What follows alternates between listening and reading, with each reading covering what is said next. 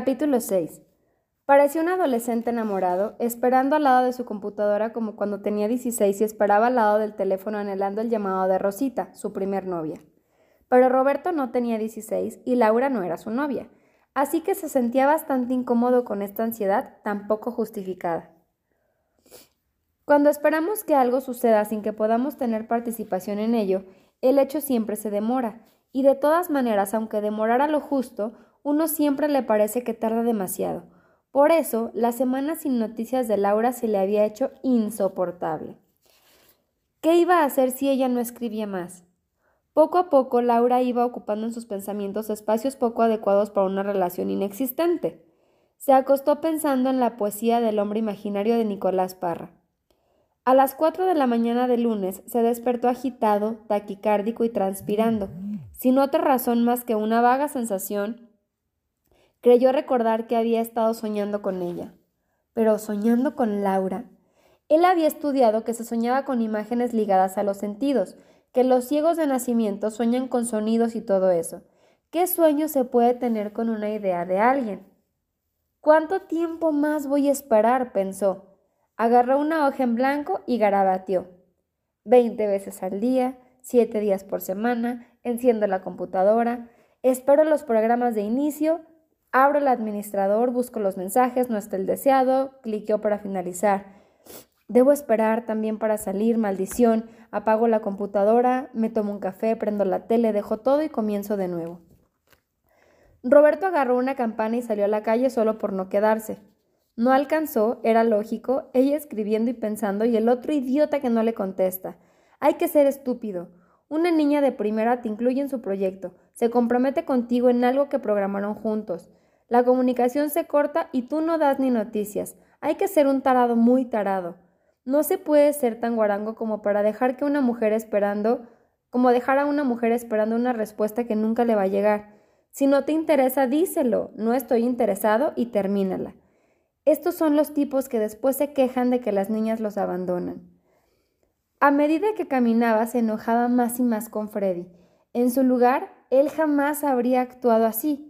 Se acordó de la remenida frase que solía repetir su mamá, entre comillas, Dios da pan a quien no tiene dientes, y se rió de sí mismo por la, por la vulgaridad de su asociación. Quizá la manera de cuidar a mi niño interior sea empezar a pensar como mi mamá, se dijo, y se volvió a reír y esta vez en voz alta mientras subía por la escalera que llevaba a su departamento. A dos metros de la puerta escuchó el timbre del teléfono. Laura. gritó e intentó apurarse para llegar al apartamento antes que atendiera el contestador. Recién después de un rato, y mientras recogía el contenido de su bolsillo desparramado en el umbral, pudo ordenar lógicamente su pensamiento y saber que su subconsciente le jugaba una broma de cazabobos. O sea, era imposible que Laura le llamara. Cuando finalmente encontró las llaves y abrió la puerta, Cristina terminaba de dejar su mensaje.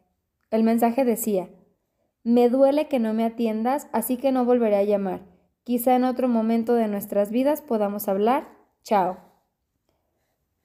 Tuvo por un momento la sensación de que no era la primera vez que escuchaba estas palabras exactamente las mismas, aunque de otra voz. Roberto se encogió de hombros en un gesto para sí mismo y pensó que era mejor así, puesto que él no sabría qué decirle por ahora. Pensó además que no debía distraerse porque necesitaría toda su energía para soportar el silencio de Laura.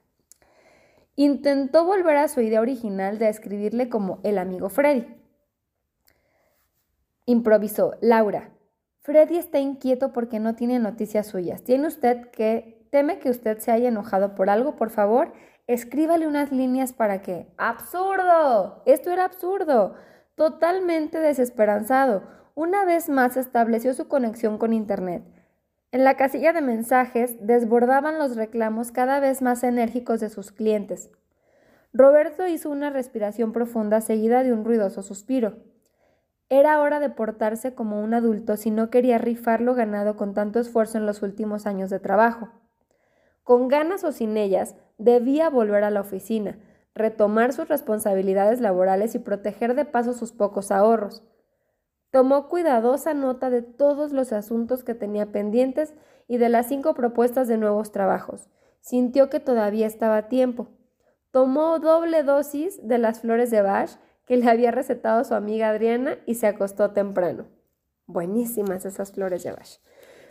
Tuvo un sueño maravilloso y hollywoodense. Después de un esfuerzo sobrehumano, él, que era una especie de corredor de maratón, llegaba primero a la meta.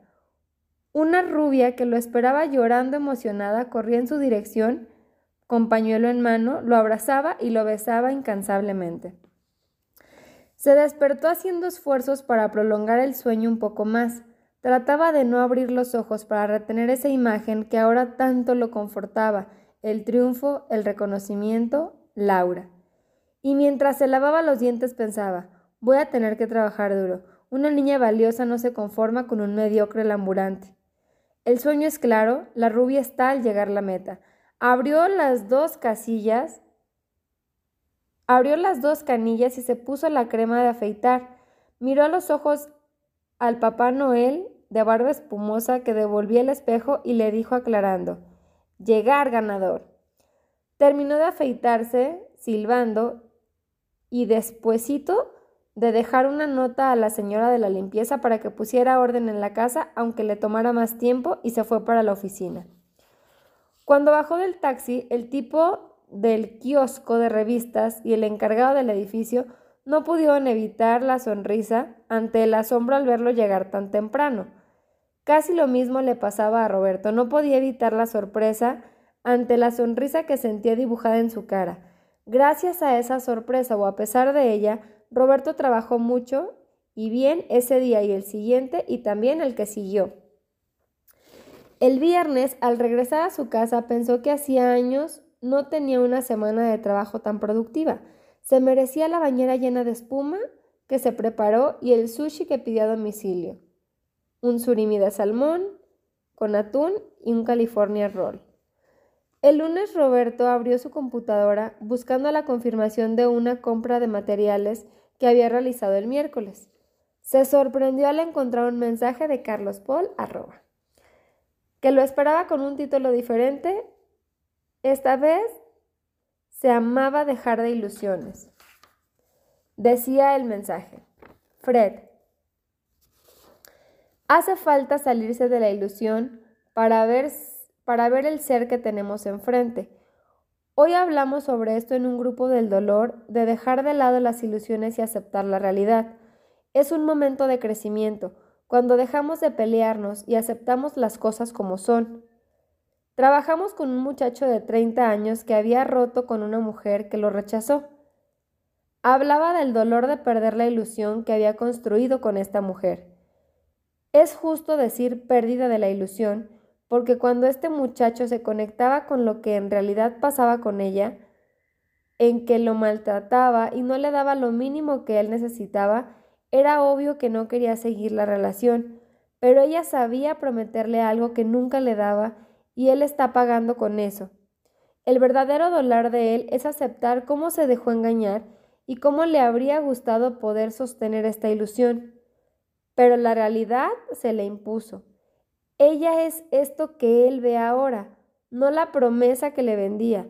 El momento de dejar las ilusiones es decisivo para la vida de una persona.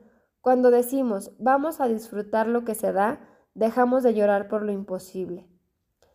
Es doloroso dejar de lado la pareja ideal, la pasión permanente, pero es la única manera de sostener un vínculo sano. Todos amamos nuestras ilusiones y no es fácil dejarlas y sin embargo al final, sea como fuera la realidad, siempre se impone. Como solía repetir tu casi tocayo Fritz Perls, una rosa es una rosa, que es una rosa, que es una rosa. La realidad es, y frente a ella las ilusiones se disipan. Yo entiendo que tus tiempos están complicados. Lo que sucede es que me declaro absolutamente incapaz de seguir sola. Lo siento, Laura. El mensaje confirmaba lo que Roberto sabía. No alcanzaba con las excusas que había mandado en el breve mail de la semana anterior. Laura dejaría de escribir. ¿Serviría de algo un intento más? Bueno, pues escribió. Laura, seguro que puedes escribirlo sola. Mi colaboración ha sido tan poca que no cambia nada si estoy o no. No me gustaría sentirme forzado a escribir cuando no fluye de mí. Me parece que esto no debería tenerte frenarte para seguir adelante, porque lo que escribes es muy valioso y sobre todo no dejes de mandarme lo que escribes para que yo pueda seguir aprendiendo de ti. Un beso, Fred. Terminó de enviar el mensaje, levantó el resto de la correspondencia y salió para la oficina. Esa misma noche, al encender su computadora, encontró la respuesta de Laura. Decía lo siguiente: Freddy, recibí tu último mail y lo tomo lo y lo tomo como lo que es un enorme halago, y sin embargo, por alguna razón que ignoro, sentí al leerlo como si algo hubiera cambiado en ti. Tal vez ya no estés interesado en el libro, tal vez no tengas la energía, pues ahí tal vez simplemente no te interesa más escribir conmigo. Acepto el cumplido, pero no quiero escribir sin ti, y aunque quisiera, se me hace muy difícil seguir adelante sin contar con el feedback de tus palabras que valoro y necesito. No te esfuerzo, Solo renuncio a empujar de este carro alentada por la fantasía de que estamos escribiendo los dos y esperando tus, tus, opiniones que nunca llegan, así como renuncio también a llevar adelante sola este proyecto que alguna vez soñamos juntos. No dejes que esto te inquiete, sea o no cuando sea tiempo. Otro beso, Laura. Todo estaba perdido. Aunque supiera que en el fondo ya no podía darse cuenta de su identidad, Roberto se sintió descubierto y se sobresaltó. La frase era realmente inquietante y parecía acabar con el juego. Sentía leerlo como si algo hubiera cambiado en ti. ¿Y si su estilo era muy diferente al de Freddy? Quizá él ni la tuteaba. Quizá las excusas simplemente no entraban en su modalidad. ¿Cómo saberlo? ¿Y ahora? Roberto se puso de pie y empezó a recorrer el departamento. No podía, no quería y no debía renunciar. Si bien seguir insistiendo podía producir un efecto contrario, tarde o temprano Laura descubriría el engaño y por supuesto ahí llegaría el final del camino. Trató de serenarse. ¿Qué contestaría un tipo como este en una situación así? Era imposible predecir la conducta de un desconocido. De hecho, se dijo, era imposible predecir con exactitud la reacción de nadie. Esa era la respuesta, tenía que responder con su opinión. Ese era el pedido de Laura a Freddy. Se sentó frente al teclado con un café y empezó a contestar el mensaje. El mensaje decía lo siguiente. Laura, también a mí me dio la sensación de que algo había cambiado en ti, pero a diferencia tuya, yo no creo que esto cambie nuestro proyecto. Después de todo, ¿No somos nosotros los que sostenemos que las respuestas predecibles ensombrecen el futuro del vínculo?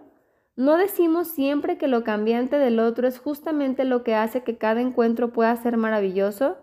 ¿No crees que, entre nosotros dos, lo impredecible de nuestra manera de actuar es lo que hace esta relación un hecho mágico? Mágico, sí, mágico.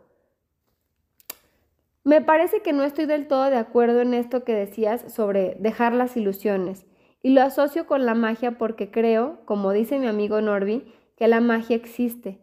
Existe de verdad cada vez que una ilusión se transforma tangiblemente y con tanta colaboración. Creo que estarás de acuerdo en que nos sucede lo mismo que a cualquier pareja. Necesitamos de un poco de la magia que solamente nos llegará si somos capaces de sorprendernos al encontrarnos hoy en un lugar diferente del que nos solíamos cruzar antes de ayer.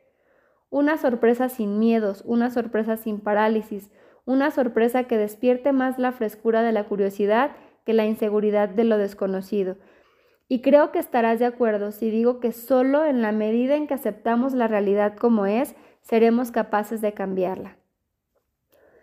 Volveremos posible nuestra fantasía y por supuesto solo así podremos disfrutar de este sueño compartido. Sea ese sueño una familia, un viaje, una pareja o escribir un libro. En todo caso, como decía Ambrose Wright, si quieres que tus sueños se hagan realidad, despierta. Te mando besos mil, Freddy.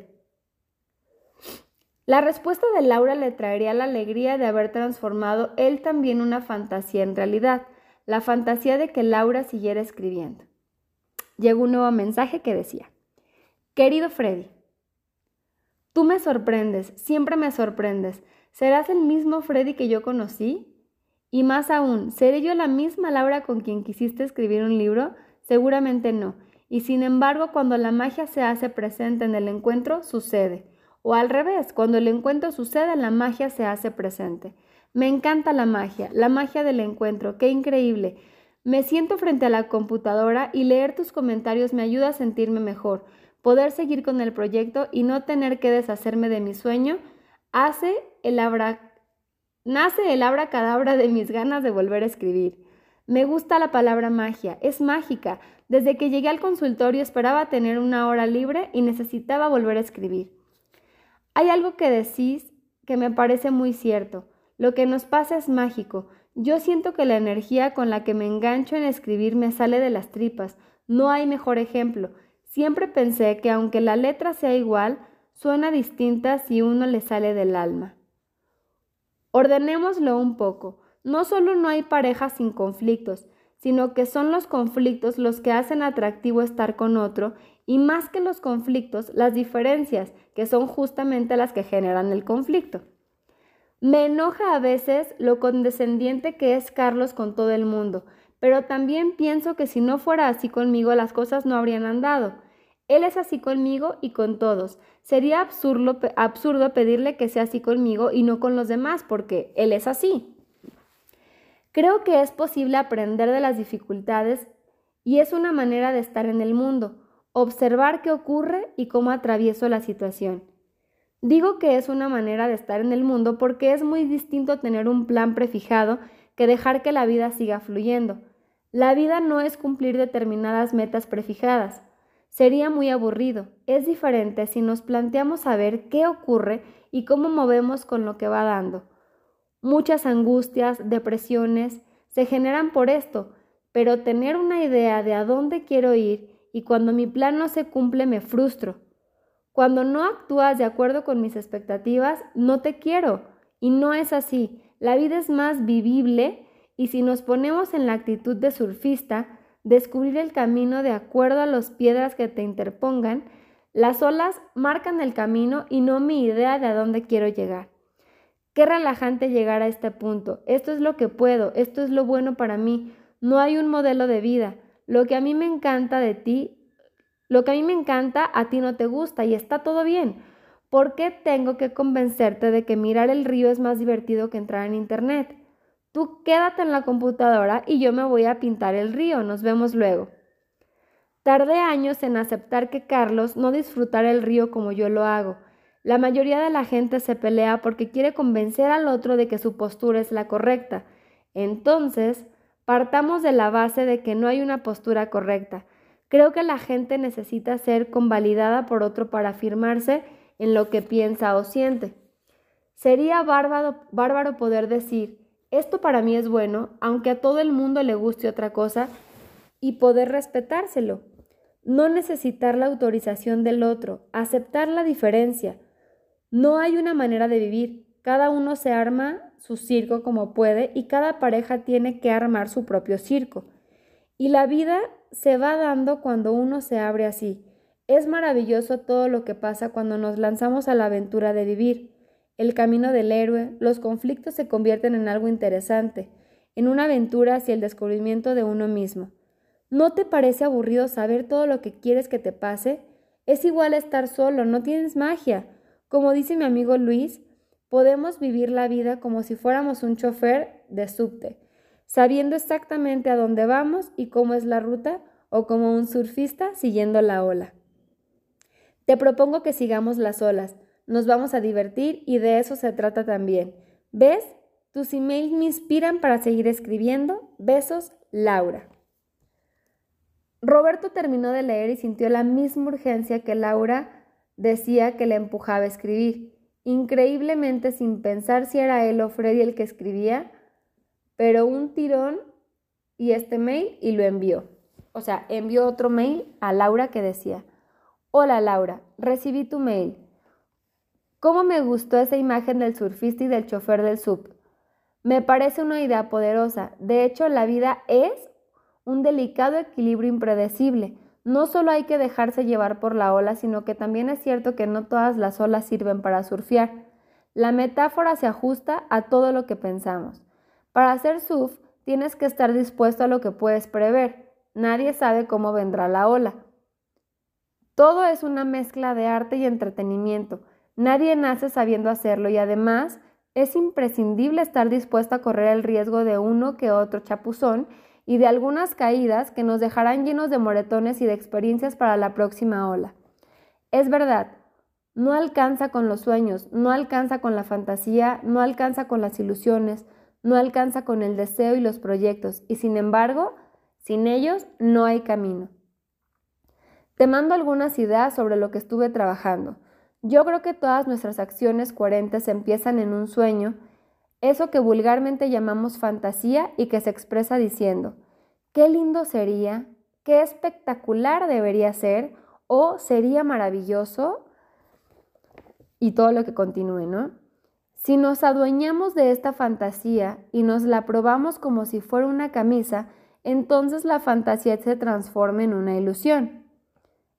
¿Cómo me gustaría, me encantaría que, sería bárbaro que yo pudiera algún día si dejo que esa ilusión anide en mí, si la riego y la dejo crecer, un día la ilusión se vuelve deseo. Quisiera estar en, lo que más deseo es, verdaderamente quiero, y llegado a este punto, quizás sucede que sea capaz de imaginarme a mí mismo llevando a cabo este deseo, haciéndolo realidad. En ese momento el deseo se vuelve proyecto. Voy a hacerlo en algún momento o pronto yo. De aquí en adelante solo me resta elaborar mi plan, la táctica o la estrategia que me permitirán ser un fantástico mago que materialice la realización de mi sueño. Fíjate que hasta aquí no moví un dedo. Todo mi accionar es interno y sin embargo, cuando he pensado en mi interior desde que solo fantaseaba, y me dirás que no alcanza, es verdad, muchas veces no alcanza y hace falta actuar lo planificado y corregir los errores. Hace falta ponerse la malla tomar la tabla de proyectos, entrar a la vida y esperar atentamente la ola de la realidad para subirme a ella y surfear hasta la mágica playa de la satisfacción. Besos. Roberto volvió sobre lo escrito, se sentía pleno. Aunque todo no fuera más que un juego efímero, este juego lo estimulaba a estudiar, leer y pensar como pocas veces antes. Él no sabía que guardaba en sí esta capacidad de poner en palabras sus pensamientos. Si el amor conectaba con los aspectos más sabios e iluminados de cada uno, Roberto debía estar indudablemente enamorado.